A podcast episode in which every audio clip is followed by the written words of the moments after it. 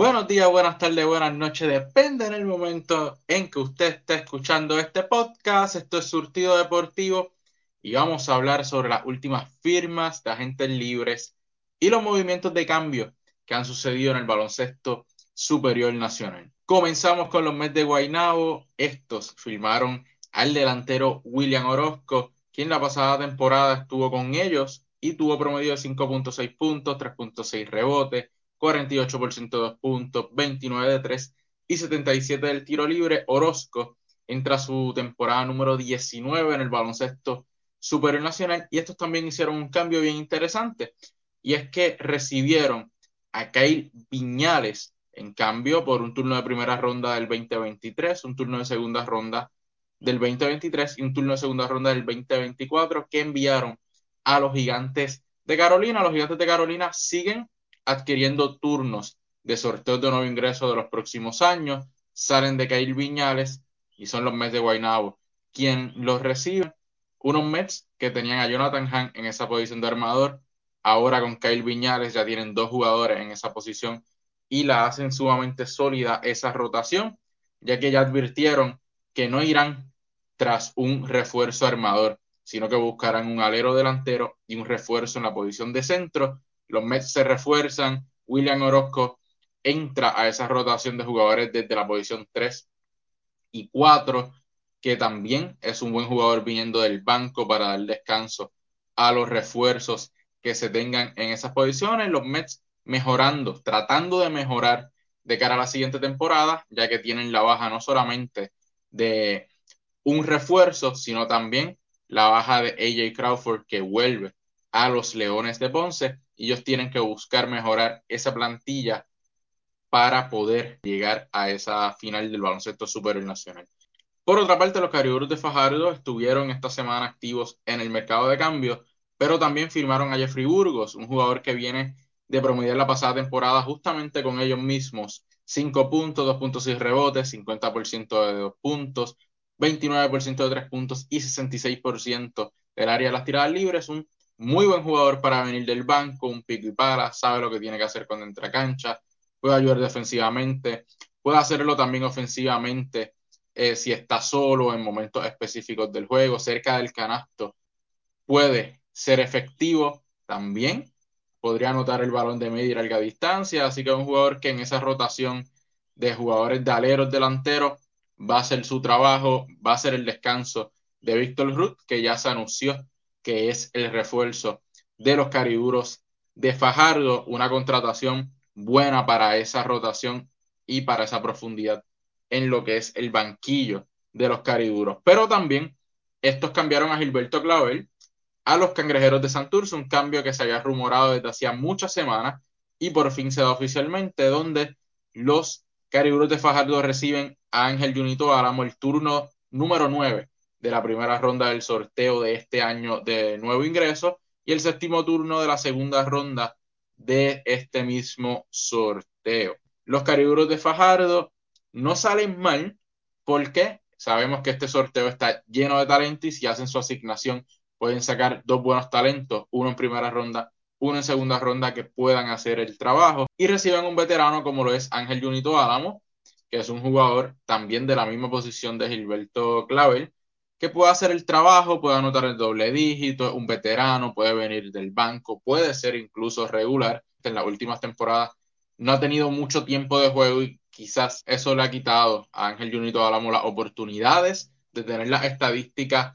que tuvo en un momento dado cuando era un jugador sumamente importante y titular en cualquier equipo de esta liga. De esta forma, los cariduros salen de Gilberto Clavel, consiguen a Ángel Junito Álamo y ya vemos que esa rotación de hombres grandes va a ser entre Jeffrey Burgos, Ángel Junito Álamo, Víctor Ruth y si Arnaldo Toro viene a jugar, ya ahí tienen los cuatro jugadores de la zona de la pintura.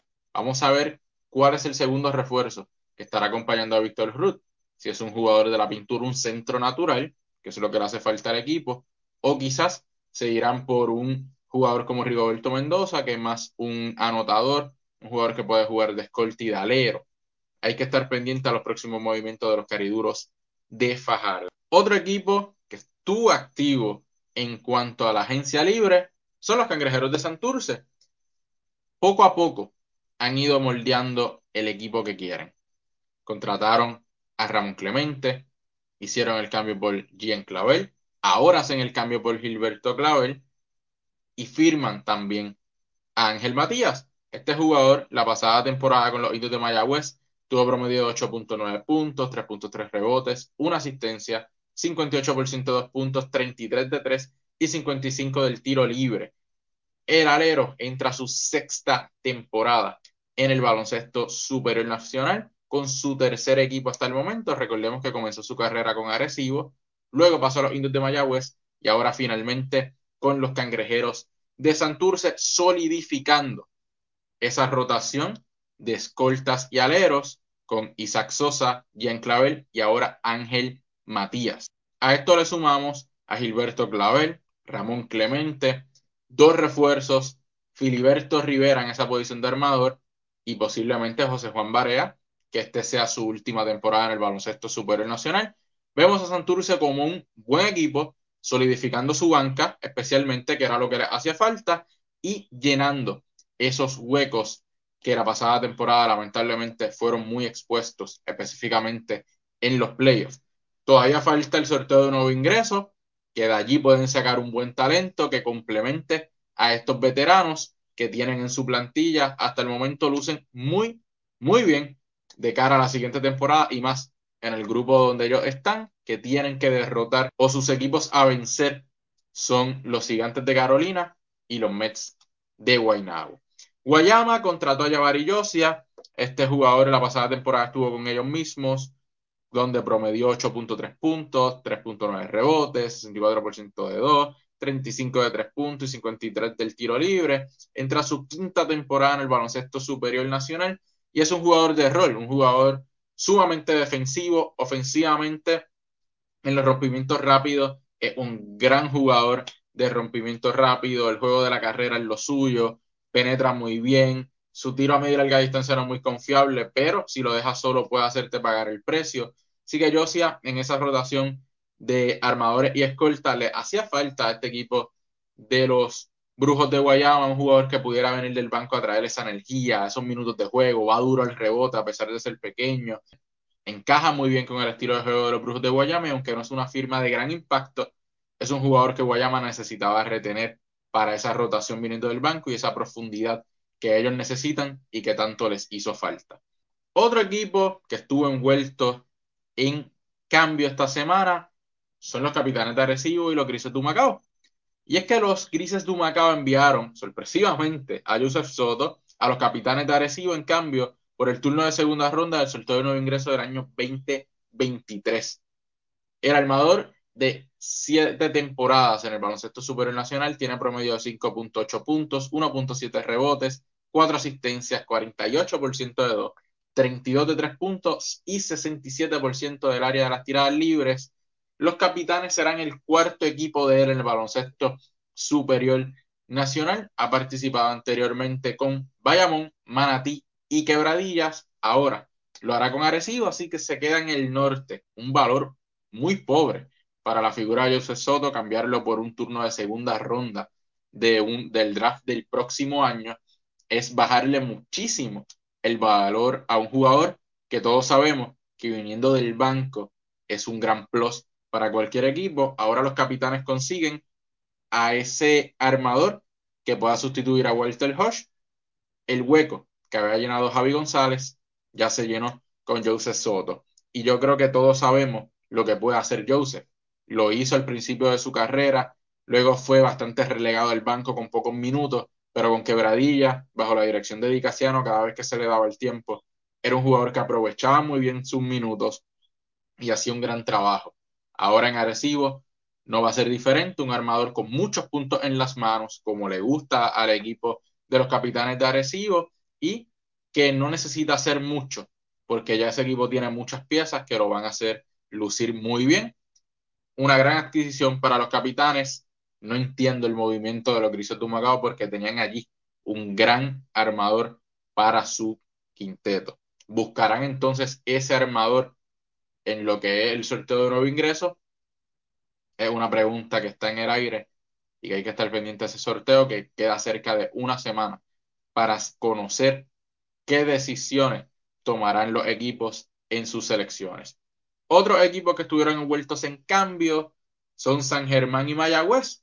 Y es que los Atléticos de San Germán enviaron al alero escolta Lorenzo Jenkins a los Indios de Mayagüez en cambio por Josué Erazo. Jenkins la pasada temporada con San Germán en su temporada de debut tuvo promedio de 4 puntos, 2 rebotes, 44% de 2 puntos, 30% de 3 puntos y 65% del área de las tiradas libres. Esto lo hizo en 16 minutos 9 segundos por partido en 28 juegos jugados en el BCN la pasada temporada, que fue su temporada de rookie. Por otro lado, Erazo, que lleva tres temporadas en el baloncesto superior nacional, la pasada campaña con Mayagüez tuvo promedio de 4.2 puntos, 2.8 rebotes, 62% de 2 puntos, 40% de 3 y 35 del tiro libre en 11 minutos 7 segundos por promedio en 26 partidos jugados. La página de los Atléticos de San Germán, la página oficial en las redes sociales, informó que el cambio se debe debido a que Jenkins no estaba interesado en formar parte del equipo y vestir la camiseta de los Atléticos de San Germán para esta venidera temporada. Así que por esto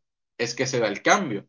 Ahora San Germán recibe a Josué Erazo, que estuvo en San Germán sus primeras dos temporadas de las tres que lleva en el baloncesto superior nacional, un jugador muy bueno para venir del banco, un pico y pala, un jugador que puede participar en múltiples posiciones, tanto desde la posición de escolta hasta la posición de ala pivot, de la 2 a la 4, para que me entiendan mejor.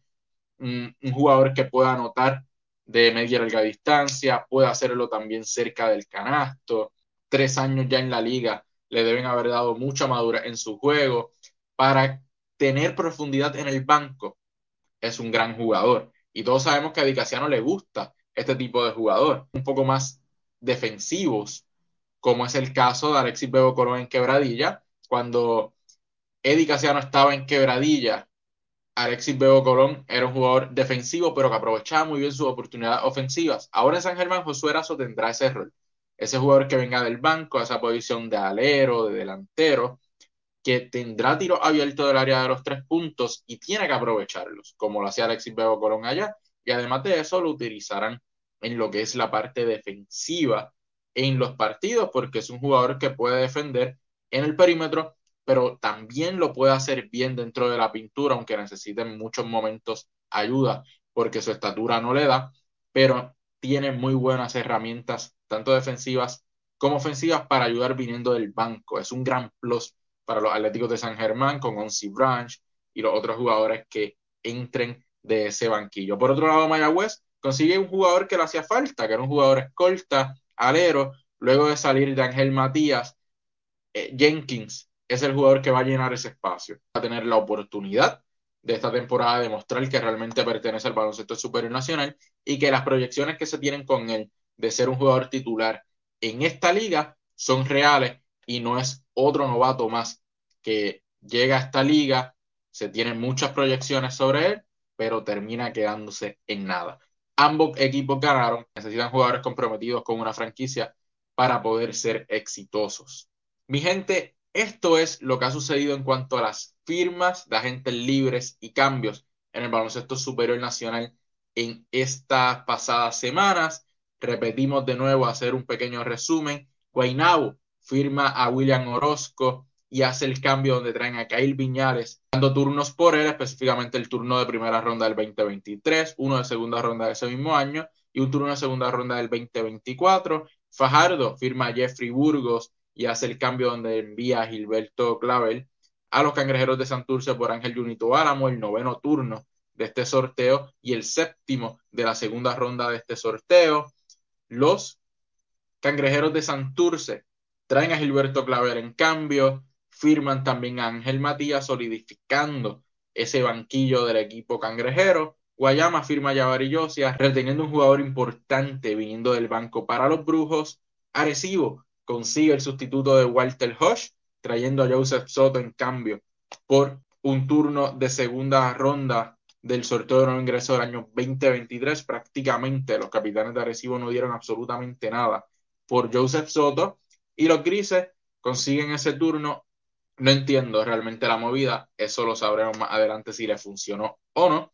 Y San Germán y Mayagüez hacen un cambio entre vecinos, donde San Germán da a Lorenzo Jenkins, un jugador con proyección, y reciben a Josué Razo, un jugador con ya tres temporadas en el baloncesto superior nacional y un jugador que va a venir del banco. Le da más profundidad al equipo de los Atléticos de San Germán en esas posiciones de escolta, alero y delantero. Poco a poco los equipos haciendo sus movimientos, mejorando sus plantillas, mejorando sus banquillos de cara a la siguiente temporada del baloncesto superior nacional. ¿Qué ha pasado en cuanto a los refuerzos?